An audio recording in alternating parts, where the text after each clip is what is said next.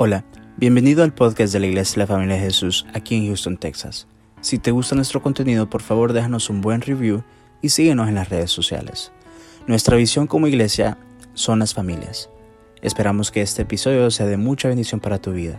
Somos tu familia. Vamos a, tal vez alguien que se le acerque allí si necesita traducción al hermano para que le esté traduciendo allí. ¿Ok? Bueno, vamos a hablar esta mañana de un tema muy, pero muy, muy importante. ¿Por qué no nos paramos y oramos por la palabra de esta mañana? Señor, gracias te damos, Señor, en el nombre de Jesús. Padre, en el nombre de Jesús te pedimos que nos hables esta mañana, Señor. Hay esperanza en esta palabra, Señor. Hay poder en esta palabra de esta mañana, Señor. Atamos toda hueste de maldad en el nombre de Jesús, todo espíritu de distracción y disensión lo atamos y lo echamos fuera de este lugar. Y declaramos tu presencia en este lugar. Señor, te pido en el nombre de Jesús, Espíritu Santo, abre los oídos de mis hermanos, los ojos de mis hermanos, para que puedan oír y ver tu palabra. Ablanda sus corazones, Espíritu Santo, y penetra esta palabra en sus corazones. Declaramos esta mañana una palabra de poder, una palabra de victoria. Y declaro en el nombre de Jesús que cada uno de los que están aquí esta mañana van a salir llenos de gozo, llenos de contentamiento y llenos de fe. En el nombre de Jesús. Amén y amén. Pueden sentarse, hermanos. La palabra de esta mañana se llama la percepción, el poder de la percepción. Vamos a Jeremías, capítulo 29. Jeremías 29. Creo que voy a pasar este para acá. Omar, ¿me puedes pasar esto para acá? Porque me voy a tener que bajar porque creo que le está por las letras allí. ¿Está bien? Ah, ok. Bueno, ahí déjalo pues. Jeremías 29, gracias hermano. Jeremías 29, del verso 11 en adelante. Dice, porque yo sé los pensamientos que tengo acerca de vosotros, dice Jehová. Pensamientos de paz y no de mal, para daros el fin que esperáis. Entonces me invocaréis y vendréis y oraréis a mí y yo os oiré. Y me buscaréis y me hallaréis, porque me buscaréis todo vuestro corazón. Ese último verso es precioso, hermano. ¿Para qué un día voy a enseñar de ese verso? Porque hay que buscar a Dios con todo nuestro corazón. Esa es la clave para encontrar a Dios. Ahora quiero leerle el verso 11 en la versión contemporánea. Dice, solo yo sé los planes que tengo para ustedes. ¿Quién es el único que sabe cuáles son los planes que Dios tiene para nosotros? Dios. ¿Lo sabe el que está a la par tuya? No, Dios se lo puede revelar, pero es una revelación, una profecía. Pero el único que sabe qué es lo que nos conviene a nosotros, cuál es lo mejor para nosotros, es Dios. Yo sé los planes que tengo para ustedes. Son planes para su bien y no para su mal. Para que tengan un futuro lleno de esperanza. Palabra del Señor. Amén. Hermanos, una de las incertidumbres más grandes que tiene el ser humano, una de las, dudas más grandes que pasamos nosotros es cuando estamos en medio de las tribulaciones, en medio de los problemas, porque pensamos que cuando estamos en medio de esa gran confusión, de ese gran desierto, que si cuando entramos al desierto estábamos bien, vamos a terminar mal. Y también muchas veces pensamos que si estamos mal cuando salimos vamos a terminar aún peor. ¿Por qué? Porque los seres humanos tendemos a ser pesimistas. Tendemos todo el tiempo a siempre querer ver lo malo.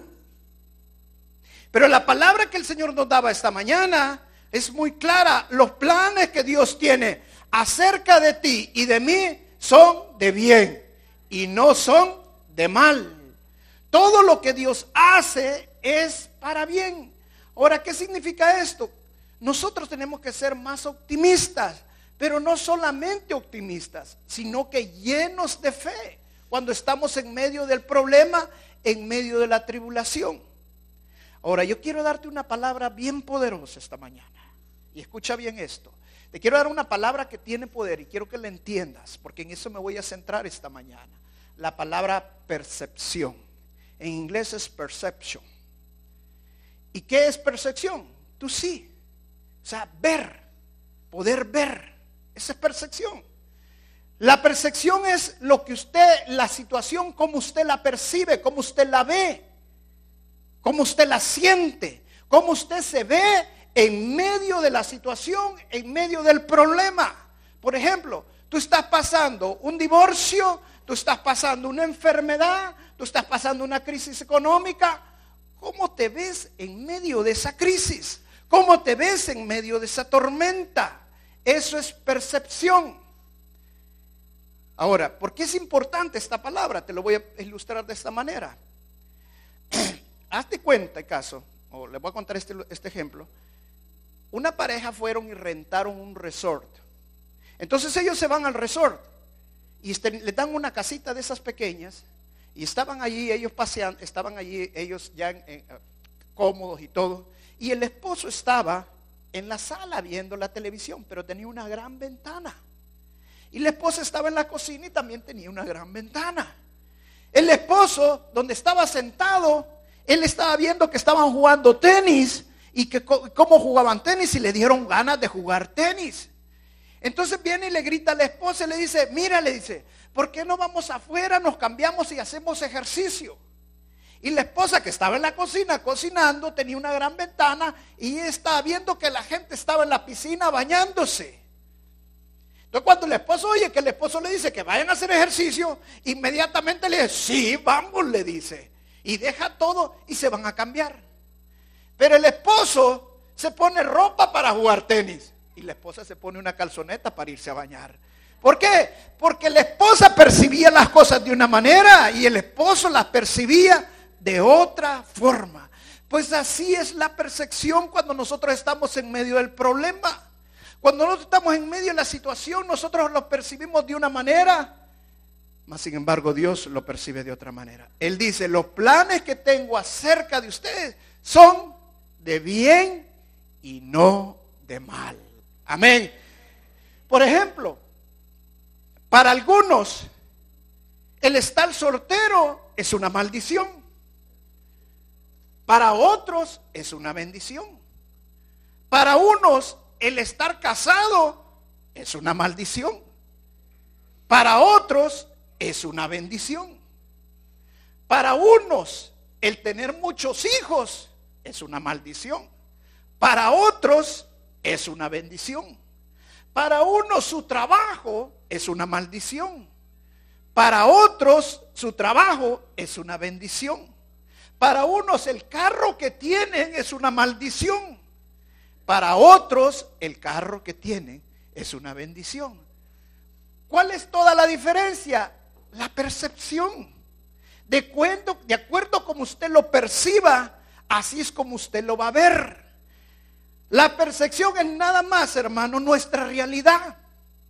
Así como usted lo percibe, así va a ser su reacción a ese problema. Y así como sea su reacción, así va a ser su realidad. ¿Me está entendiendo? Dios quiere que nosotros no solamente seamos positivos. ¿Por qué? Porque una persona positiva puede percibir las cosas desde un punto de vista positivo, pero no desde el punto de vista que Dios lo ve. Puede salir del problema porque lo ve desde un punto positivo, pero va a salir del problema sin entender cuál fue el propósito de la prueba. Pero cuando usted tiene fe, usted no solamente es positivo, sino que usted sale del problema y usted sabe por qué Dios le permitió pasar esa prueba. ¿Por qué Dios le permitió pasar esa tribulación? Amén. Por ejemplo, una persona que para él es una maldición estar soltero, todo el tiempo está murmurado y yo murmurando yo solo o yo sola, nadie me quiere, nadie me hace caso, en la iglesia ni me prestan atención, yo solito todo el tiempo y viendo televisión y todo. Pero para alguien que es creyente, para alguien que tiene fe, ¿qué dice? todo lo contrario. Dice, para mí es una bendición estar sola o estar solo, porque ahora estoy casado con el Señor, ahora tengo tiempo para orar, ahora tengo tiempo para servir al Señor, ahora puedo leer la palabra de Dios, ahora no tengo que estarle cocinando a medio mundo. O sea, la percepción es lo que cambia todo. Amén. Para una persona que es una maldición, está el casado, murmura, ah, no, si es que esta ya no la aguanto, ya esta ya no la quiero, es que ya no sé qué. Pero para el que realmente es un creyente es un hijo de Dios y cree en la palabra del Señor, él dice, no, gracias Señor porque me has dado la Miss Universo como mi esposita. Gracias Señor por la dulzura de esposa que me has dado. O sea, lo ve diferente. La palabra dice que el que haya mujer, hay el favor de Dios. Te doy gracias Señor por la mujer que me has dado porque encontré el favor tuyo. Amén. O sea, todo es cuestión de percepción cómo nosotros percibimos las cosas. Por eso el apóstol Pablo dice que renovemos nuestra mente. Romano capítulo 12. Renovemos nuestra mente. ¿Por qué? Porque la percepción no es como nosotros lo vemos de afuera. La percepción es como lo vemos de adentro para afuera. Como nuestros pensamientos han sido renovados y entonces nosotros vamos a verlo totalmente diferente. Por ejemplo, para una persona el trabajo puede ser una maldición. Y todo el tiempo puede estar murmurando y diciendo, yo no es que este jefe no los aguanto, es que aquí casi ni me pagan. Aquí me hacen trabajar de tal hora a tal hora y ya estoy cansadísimo. Pero para un creyente el trabajo es una siempre es una bendición. Y siempre está diciendo, gracias Señor por el trabajo que me da. Gracias por los jefes que me da, Señor. Yo los bendigo en el nombre de Jesús, Señor. Gracias, Señor, por tu provisión, porque toda buena dádiva viene de ti, Señor. Gracias, Señor. Todo el punto, hermanos, es que nosotros percibamos de acuerdo a lo que la palabra de Dios declara. No de acuerdo a lo que nosotros sentimos, de acuerdo a lo que nosotros pensamos. Porque muchas veces para nosotros, hermanos, podemos sentir que lo que estamos viviendo, nadie más lo ha vivido. Solo nosotros lo vivimos. Y que lo que nosotros vivimos es, nadie lo puede pasar porque es demasiado fuerte lo que me está viniendo. Pero cuando nosotros lo vemos desde el punto de vista como Dios lo ve, muchos han pasado lo que nosotros pasamos. Y Dios quiere cambiar nuestra forma de pensar. Dios quiere que lo veamos desde un punto de vista totalmente diferente. Vamos a Deuteronomio capítulo 29, verso 4.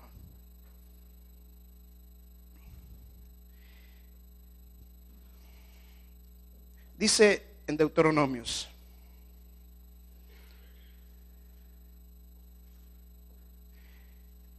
Pero hasta hoy Jehová, aquí hay que tener cuidado, hay un gran hoyo. Es la percepción del hoyo. Pero hasta hoy Jehová nos ha dado corazón para entender. No nos, perdón, pero hasta hoy Jehová no os ha dado corazón para entender, ni ojos para ver, ni oídos para oír. Wow. Este era el pueblo de Dios. El pueblo de Dios venía en el desierto. Y Moisés les declara esta palabra. Moisés les dice, hasta ahora Dios no les ha dado ojos para oír, ni ojos para ver, ni oídos para oír. O sea, en otras palabras, ustedes no pueden percibir todavía lo de Dios. ¿Por qué no podían percibir? Porque su corazón estaba duro. El propósito de que nosotros pasemos los desiertos es para ablandar nuestro corazón. Si nosotros no pasamos esos desiertos, hermanos, no vamos a poder ablandar nuestro corazón. El, el, percibir tiene que ser con fe. Porque únicamente nosotros con fe podemos entender lo que estamos viviendo. Percibir con fe es comprender, entender dónde estoy, para dónde voy y cómo Dios quiere que yo llegue.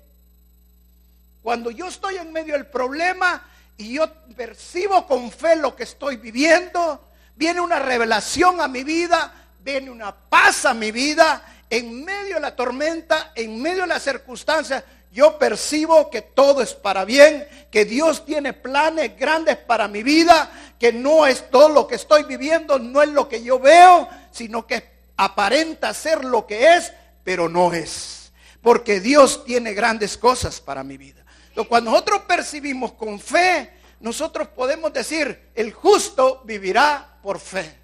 Amén. Porque no vivimos en base a las circunstancias que estamos pasando, no vivimos con en base a, las nuestras emociones, sino en base a lo que Dios ya tiene declarado. Amén. Percepción con fe es moverse y detenerse cuando Dios dice que nos movamos o nos detengamos. La palabra dice que el Espíritu Santo nos guía. Una de las formas que el Espíritu Santo nos guía es a través de la percepción. Mire, te lo voy a llevar una de las promesas más hermosas que yo he encontrado en el Nuevo Testamento. Segunda de Corintios, capítulo 2, verso 9. Dice la palabra en el Antiguo Testamento que todas las cosas secretas pertenecen a Dios, pero que Él nos las revela únicamente a sus amados. Eso dice el Antiguo Testamento. Ahora mire que lo que dice el Nuevo Testamento en 2 Corintios 2.9. ¿Está conmigo? Dice, antes bien, como está escrito, cosas que ojo no vio, ni oído oyó, ni han subido al corazón del hombre, son las que Dios ha preparado para quienes, para los que le aman. Pero Dios nos la reveló a nosotros por el Espíritu. Porque el Espíritu todo lo escudriña, aún lo profundo de Dios. Porque ¿quién de los hombres sabe las cosas del hombre? Sino el Espíritu del hombre que está en él. Así tampoco nadie conoció las cosas de Dios, sino el Espíritu de Dios. Y nosotros no hemos recibido el Espíritu del mundo, sino el Espíritu que proviene de Dios, para que sepamos lo que Dios nos ha concedido. ¿Con qué propósito hemos recibido el Espíritu de Dios? Para que sepamos lo que Dios ya nos ha dado, para que sepamos las promesas de Dios. Amén. ¿Estoy leyendo lo mismo o esto otra cosa? ¿Otra cosa? No, es segunda de Corintios o primera. Ah, ok, Primera de Corintios 2.9, estamos en otra cosa. Bueno, es para que lo aprendan, lo vamos a volver a leer. Primera de Corintios, por favor, cámbialo. Primera de Corintios 2.9. Si los vi, vi, inmediatamente percibí que los tenía perdidos. Estaba en otra cosa. Primera de Corintios 2.9, ¿está conmigo? Lo vamos a volver a leer. No, primera de Corintios, por favor. Corintios es el Nuevo Testamento. Corintias.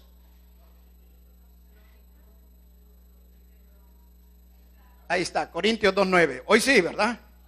Hoy estamos en el mismo canal, ¿se da cuenta? Yo estaba bien percibiendo una cosa y ustedes percibiendo otra. No hay duda que el Espíritu Santo nos está ayudando. Antes bien, como está escrito, cosas que ojo no vio, ni oído yo, ni han subido en el corazón del hombre, son las que Dios ha preparado para los que le aman. Verso 10. Pero Dios nos las reveló a nosotros por el Espíritu, porque el Espíritu todo lo, escudriña, aún lo profundo de Dios. Porque ¿quién de los hombres sabe las cosas del hombre? Sino el Espíritu del hombre que está en él. Así tampoco nadie conoció las cosas de Dios, sino el Espíritu de Dios. Y a nosotros nos hemos a nosotros no hemos recibido el espíritu del mundo, sino el espíritu que proviene de Dios, para que sepamos lo que Dios nos ha concedido. Amén. Para que sepamos lo que Dios nos ha concedido. Hermano, una de las cosas que más grande y maravillosa que yo quiero saber siempre es que me ha concedido Dios. ¿O no? Eso es lo más maravilloso que uno puede entender. Siempre estamos diciendo, me va a salir este trabajo, me va a salir. Es el trabajo de Dios. Es la mujer de Dios, es el hombre de Dios para tu vida. Para que Dios nos revele qué es lo mejor para nosotros, hermanos, tenemos que escudriñar y venir y el Espíritu Santo nos va a traer la revelación cuál es lo mejor para nosotros. El Espíritu Santo nos da la habilidad de poder ver y percibir, oír, percibir las cosas de Dios que tiene reveladas para nosotros. Los secretos de Dios Él se las revela a los hijos, a los que le aman. Amén. Entonces cuando nosotros amamos a Dios, Dios nos trae esa revelación a nosotros. Ahora, Romanos claramente dice que el que anda en el Espíritu percibe las cosas del Espíritu. El que anda en la carne percibe las cosas de la carne. O sea, el que anda en la carne no puede percibir las cosas del Espíritu. Solamente el que anda en el Espíritu. Ahora, un ejemplo claro de esto es en la Biblia. En Números capítulo 13. Números capítulo 13 enseña la historia cuando Dios manda a los dos espías a ver la tierra, la tierra prometida. Ahora, salen los dos espías, van a ver la tierra prometida, pero de estos dos espías, Diez regresan con un reporte negativo. Diez regresan percibiendo las cosas malas. Ahora, pero no todo el reporte fue malo. ¿Por qué no vemos 13, 27? ¿Están conmigo? Miren lo que dice el 1327, en números 1327, dice. Y les contaron diciendo, nosotros llegamos a la tierra a la cual nos enviaste, la que ciertamente fluye leche y miel y este es el fruto de ella. Pregunto, ¿llegaron con un reporte negativo al principio? No. Es más, ellos dijeron, esta tierra realmente fluye leche y miel. Esta tierra es una tierra bendita. Esta tierra es una tierra próspera. Lo lógico, después que estaban declarando esa palabra, es que dijeran, si esta es una bendición, si aquí hay prosperidad, nosotros vamos a ser prosperados. Si esto es lo que Dios nos está bendiciendo, nosotros vamos a ser bendecidos. Eso era lo lógico. Pero no. Los espías inmediatamente, los diez, empezaron a distorsionar lo que habían percibido con sus ojos físicos y empezaron a percibir los gigantes y empezaron a poner atención en los gigantes. ¿Sabe por qué? Porque el trabajo del enemigo es distorsionar tu percepción. ¿Está entendiendo? El trabajo del enemigo es que todo lo veas mal, que todo se te sienta mal. Estás de repente te ha dado un dolorcito y de repente estás allí con algo que no aguantas y inmediatamente estás percibiendo, ay, quizás mañana me voy a morir. Inmediatamente está, estamos percibiendo, distorsionando, porque el enemigo, el trabajo de él es distorsionar nuestra percepción. Pero nosotros tenemos que caminar con ojos de fe. Ahora, miren lo que pasó con los espías, justamente eso. Vamos hasta el verso 33, dice, también vimos allí gigantes, hijos de Anac, raza de los gigantes, y éramos nosotros, a nuestro parecer, como langostas, y así les parecíamos a ellos. ¿Por qué no me ponen los ventiladores, por favor? No sé quién los apagó, pero sí se siente calor. dice, dice los, los espías Inmediatamente, después que habían declarado eso, más adelante dicen, pero los gigantes, mire cómo se fue perdiendo, distorsionando la percepción. Los gigantes son más grandes que nosotros.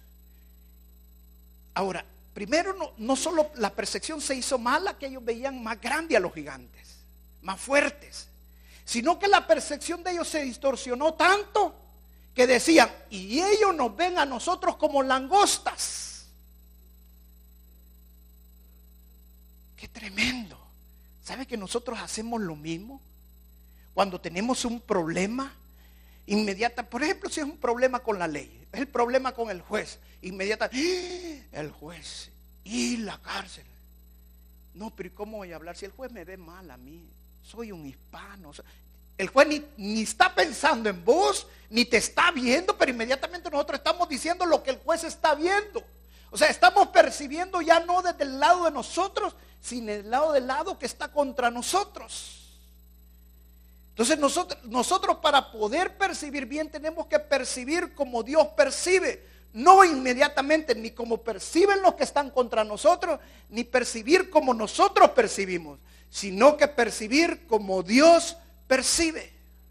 Efesios, Efesios claramente dice que nosotros estamos sentados juntamente con Cristo en los lugares celestiales, ¿sí o no? Eso significa que nosotros tenemos que ver de arriba para abajo, no de aquí para allá ni de aquí para arriba. Tenemos que ver de arriba para abajo.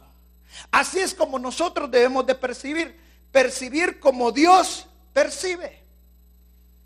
Nunca trates de percibir como tú percibes ni como percibe el otro que está contra ti. Siempre percibe como Dios percibe sea el problema que sea. Yo soy un hijo de Dios. Yo estoy sentado en lugares celestiales y este problema va a ser para bien. Yo voy a salir adelante. Somos más que vencedores. ¿O no? La palabra declara que somos más que vencedores. Pero tenemos que empezar a ver la victoria en nuestras vidas.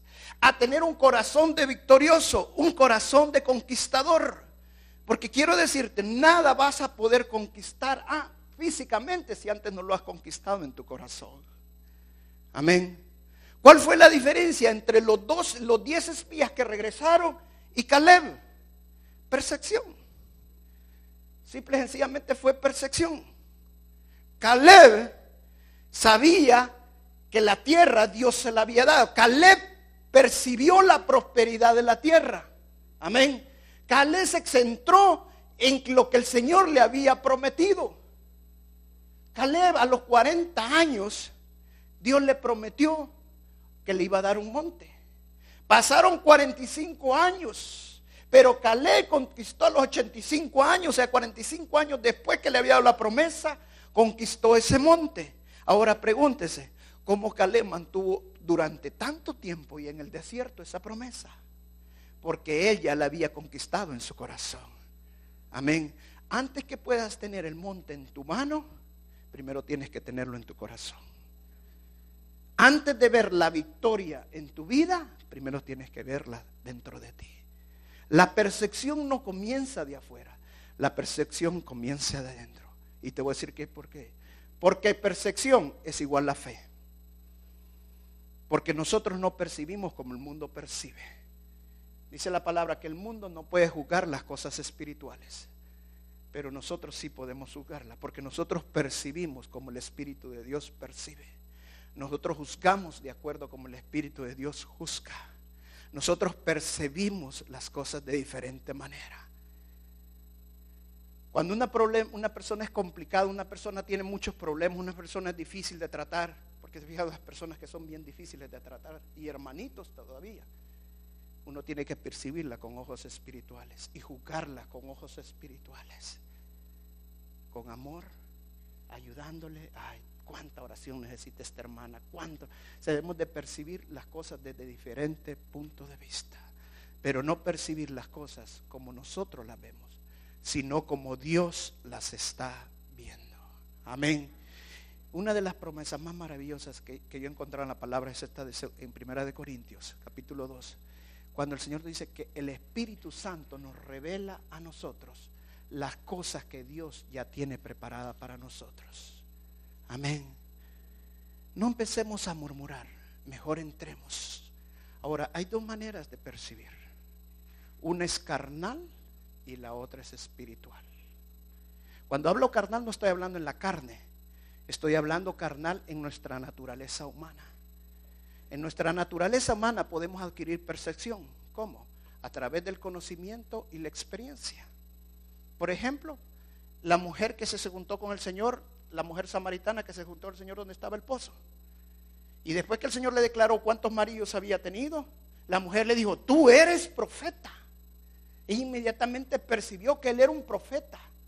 Pero ¿por qué percibió que era un profeta? Porque le había profetizado, le había hecho la verdad, que es lo que estaba pasando, que es lo, cómo era su vida, cómo había vivido.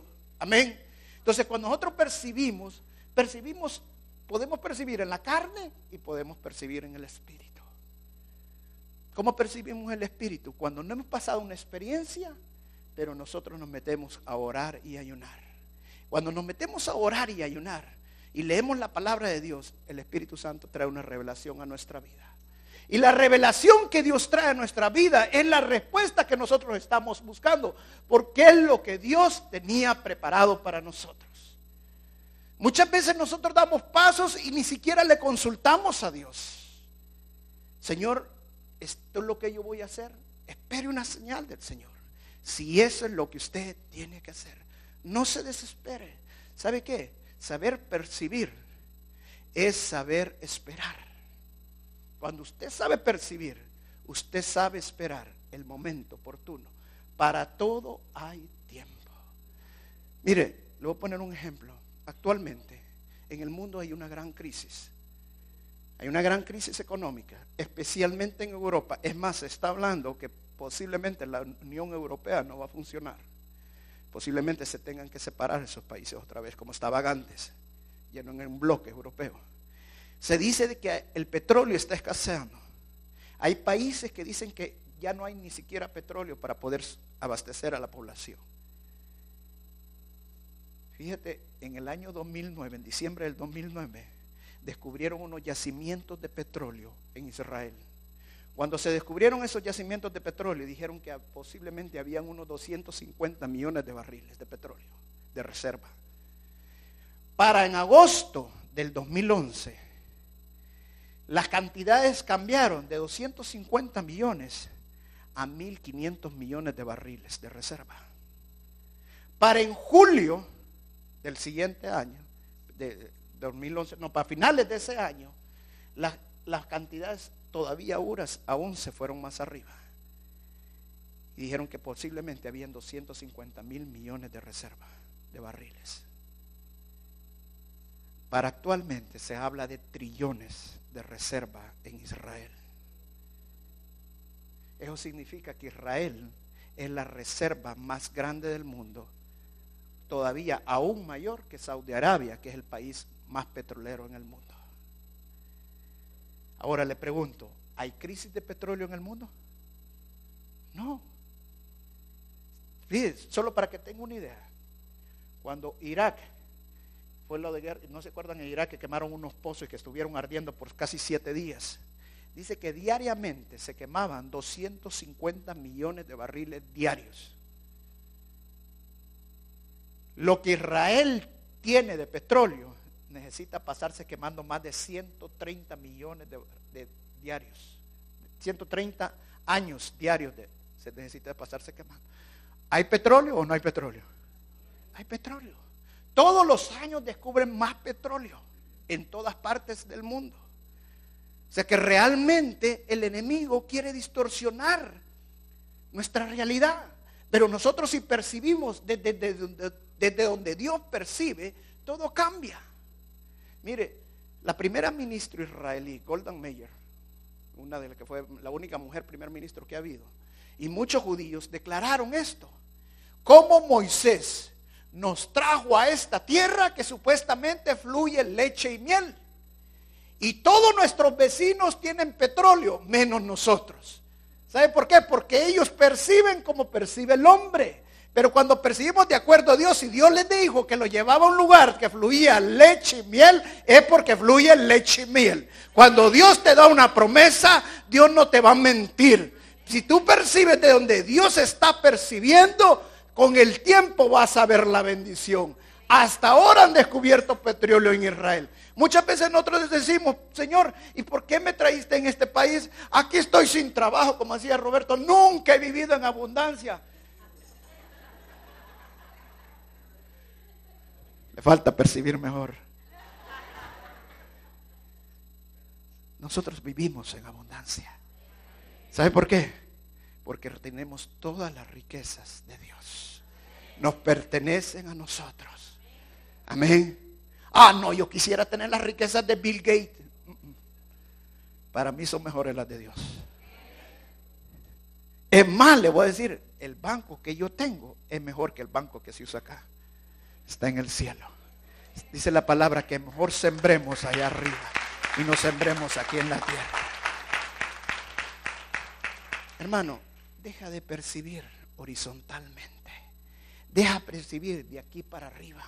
Empieza a percibir de arriba para abajo. Amén. Empieza a ser un conquistador.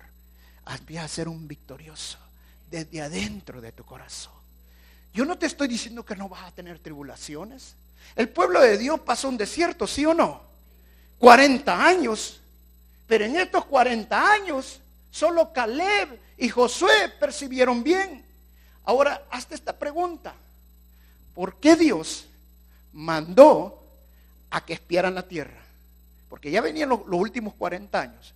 Y quien les dijo que fueran a espiar la tierra fue Dios. Le dijo, manda dos, espías que, que espíen la tierra, que vean la bendición. Ahora te voy a preguntar, si Dios lo llevaba, lo había traído por 40 años en el desierto, ¿por qué él para llegar ya para entrar, Dios los para y los manda a ver la bendición? ¿Ah? Sabiendo que habían gigantes, sabiendo que las fortalezas que habían eran más grandes, sabiendo que las ciudades que iban a enfrentar eran más poderosas que las que iban a, que ellos. ¿Por qué? Pregúntate eso. Simple y sencillamente, porque Dios quería ver si ellos ya percibían con fe o todavía carnalmente. ¿Estás entendiendo lo que te estoy diciendo? muchas veces tú todo el tiempo estás murmurando. Todo el tiempo, mire, ya estoy cansado de estar oyendo gente que, ay, ¿y ahora? Y no sé qué voy a hacer. hermano, tú sos un hijo de Dios, decir que no, no sabes qué vas a hacer. Cuando Dios tiene planes de bien para tu vida. Amén. Dios tiene planes grandes para nosotros. Siempre le llegó la comida. Hoy que le ha llegado la abundancia está... Hasta me escribe un texto y me dice Roberto, ¿qué me estará pasando con Dios ahora? Claro, hermano, Dios te sorprende siempre. Dios nos sorprende y te va a sorprender siempre. Porque Él no solamente nos amaba, Él nos ama y nos va a amar siempre. Amén. Y tú tienes que creerlo eso en tu corazón, que Él tiene grandes, grandes cosas para tu vida. Percibe como Dios percibe, no percibas como tú percibes. Termino con esta ilustración. Una ocasión, uno de los hombres más famosos que han habido, Edmund Hillary, este hombre fue el, que conquistó el monte Everest y estaba en una conferencia de prensa. Y justamente en la conferencia de prensa, antes de conquistar el monte Everest, Everest no sé cuánto saben cuánto tiene el monte Everest de alto, pero tiene más, casi 30 mil pies de altura. Yo que he volado, yo sé cuánto es eso de alto. Es altísimo, 30 mil pies de altura, 29 mil y pico tiene. Ahora, este Edmund Hillary le preguntaron, ¿cómo pensaba él que iba a conquistar el monte Everest? Se quedó pensando un momento Edmund Hillary. Se acercó una gran foto que había del monte Everest, la apuntó con su dedo en la punta del monte y le dijo, tú has crecido todo lo que podías crecer pero yo aún estoy creciendo y un día te voy a conquistar. Un año después, Edmund Hillary conquistó el Monte Everest. Dile a tu problema esta mañana. Ya llegaste hasta donde podía llegar. Pero yo aún estoy creciendo. Yo voy a conquistarte. Tú no me has derrotado. Percibe de como Dios percibe. No te veas como hormiga. Ve al gigante como una hormiga. Una vez subió una mujer a un avión. Y desde que subió al avión se sentó y empezó a gritar. Y verdad, era verdad, era verdad. Es que no me habían mentido, era una gran verdad, pero verdad, verdad. Se le queda viendo el hombre que iba a la par y dice, ¿qué le pasa señora? Porque está tan nerviosa, le dice. Es que siempre me habían dicho que desde los aviones se mira a la gente como hormiguitas. Y le dice el hombre, señora, pero momento, le digo, si aún no hemos despegado, eso que usted ve son hormigas de veras, le digo.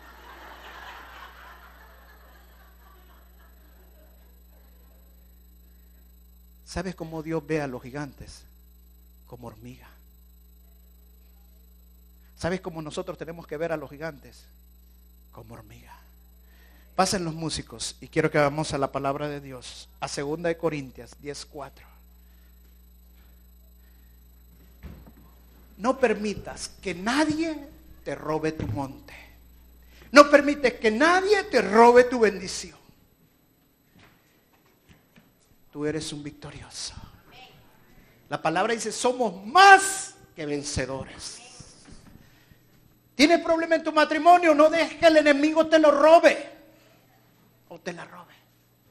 ¿Tienes problemas económicamente? No dejes que el enemigo te robe tus finanzas. Empieza a percibir las cosas desde arriba. Como Dios nos percibe. No trates de estar percibiendo de frente. Así es como el mundo percibe. Puedes ser optimista y ver de frente. Pero los de fe somos optimistas, pero además tenemos fe porque percibimos desde arriba. Percibimos como Dios percibe. Que no tengo dinero. Sos una hormiguita. No tengo trabajo. Sos una hormiguita. Dios tiene uno mejor para mí. Ese no es el que quería Dios para mí. No va a decir tampoco al esposo, una hormiguita. Dios tiene uno mejor para mí. A veces es el enemigo que lo quiere quitar. Hay hermanas que están gozando. Vamos a 2 Corintios 10. 2 Corintios 10, 4. Esta es palabra poderosa. Porque las armas de nuestra milicia no son carnales.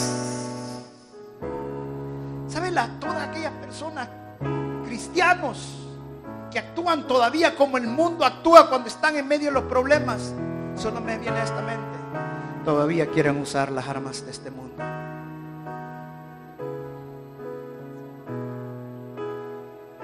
Todavía quieren usar las armas de este mundo.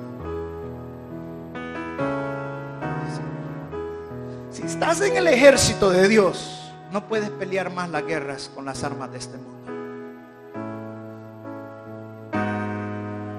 Me decía un hermano, estoy cansado de pelear. Hoy es tiempo que te arrodilles. Hoy es tiempo que te arrodilles. Estoy cansado de pelear. Si usted se ha cansado de pelear, es porque no ha doblado rodillas todavía. Nuestras armas no son carnales. Son poderosas, dice este verso, sino poderosas en Dios para la destrucción de fortalezas. Y mire qué fortalezas, derribando argumentos y toda altivez que se levanta contra el conocimiento de Dios. El plan de Dios es para bien. Dile a la que está, al que te deja la par. Dios tiene un gran plan para tu vida. Díselo fuerte.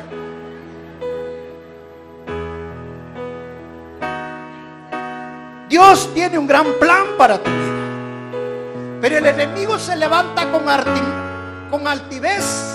El enemigo se levanta con fortalezas, con argumentos. Y el argumento que trae para tu vida es, si ni hablas inglés,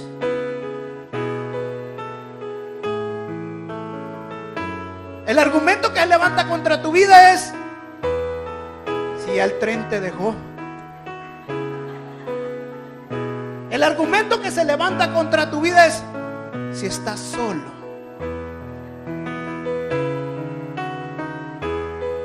El argumento que se levanta contra tu vida es, allá estaba bien.